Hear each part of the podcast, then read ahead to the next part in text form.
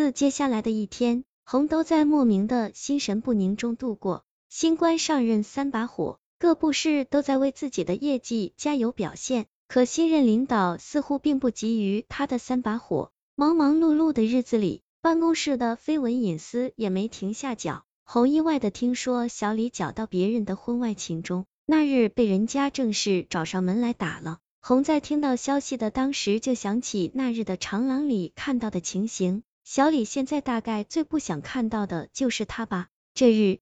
加班晚回的红收拾好东西，边往外走，边走边打电话给家里。大楼里的灯忽然闪了又闪，千万别停电。红边想边加快脚步，走至电梯口就突然不闪了，舒了口气，按下电梯，叮，电梯开了，脚步一抬，就发现电梯里的杜总，避之不及又躲不开，硬着头皮好似大方的笑着打招呼进了电梯。站在离杜总不远不近的距离，加班。对方轻轻的飘来一句：“是的。”红不由得紧张，正想着说什么好，咔，电梯猛然间停住，灯随之也灭了。红下意识叫了声，忍不住要往边上靠，手不由自主的要抓住什么，结果什么都没抓住，反倒是被一双手握住。别紧张，只不过是停电，也许一会儿就好了。不紧张，不紧张。这大楼好像从来没停过电，怎么会？连红自己都听到自己的声音调都变了。黑暗里，红语无伦次，不知道自己絮叨了些什么。身边的杜总却镇静得出奇，让他放松，靠电梯间边上站着，再没说什么。他甚至能听到对方几不可闻的笑声。他笑什么？红的手在他的手里发抖。没多久，来电了，电梯恢复正常。红扭头看对方的同时，发现对方也在意味深长的看他，他满脸紧张的笑容比哭都难看，对方却似笑非笑看着他，一个冷颤，浑身汗毛都要竖起来了。红也不知道自己怎么回去的家，夜晚躺在床上，脑子里回想起电梯间的情形，还觉得莫名的后怕，想着想着倦意袭来，很快入梦。他在深夜里又走在几天前的路上，相似的夜晚气息，相似的星月，疲惫不堪，踏进一破屋子里，颓然倒在地上，慢慢坐起来，发现竟然又来到那间屋子，脑海里浮现上次屋子里看到的，心生一缕恐怖，扭头直接看向门边的挂镜子处，镜子不见了，挂在墙上的是什么？红起身走向那里，是一幅画，灰蒙蒙的一个普通。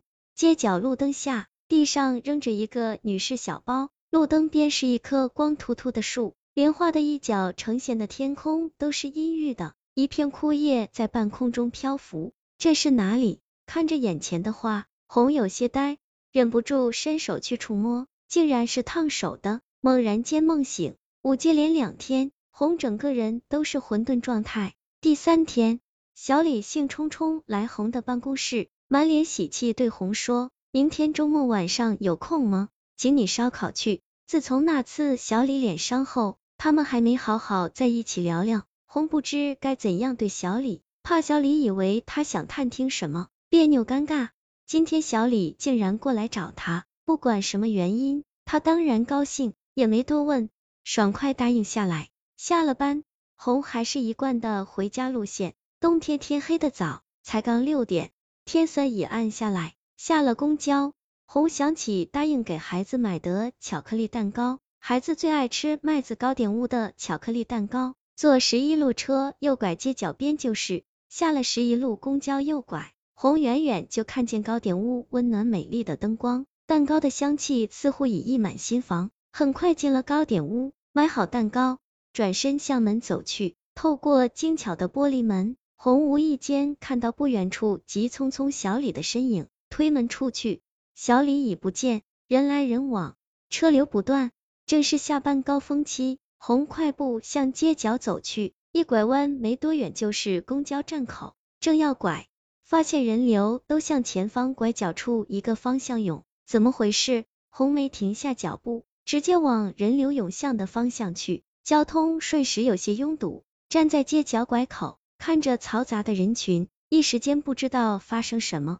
车祸，看不清汽车的喇叭声，刺耳的渲染着冬夜的街角。红边向周围的人打听，边往里走。原来一个年轻女子过马路时被车撞了。听着众说纷纭，在路灯昏暗的灯光下，透过人的缝隙，红看到地上的年轻女子，秀气的眉毛痛苦的拧成一个疙瘩。小李忍不住失声惊愕，忘了接下来该做什么，呆呆的站着。地上的血迹无限放大，突然四周似乎静下来。小李身边不远处的地上扔着一个女士小包包，那精致的包带。梦境突然冲进红的视野，下意识招头看向街角边，昏暗的路灯边，一棵光秃秃的树诡谲的隐在路灯后。一时间，红仿佛站在梦境中，一切却是在夜色里。有喇叭鸣叫，回头，对面街道上一个熟悉的身影从视线里闪过。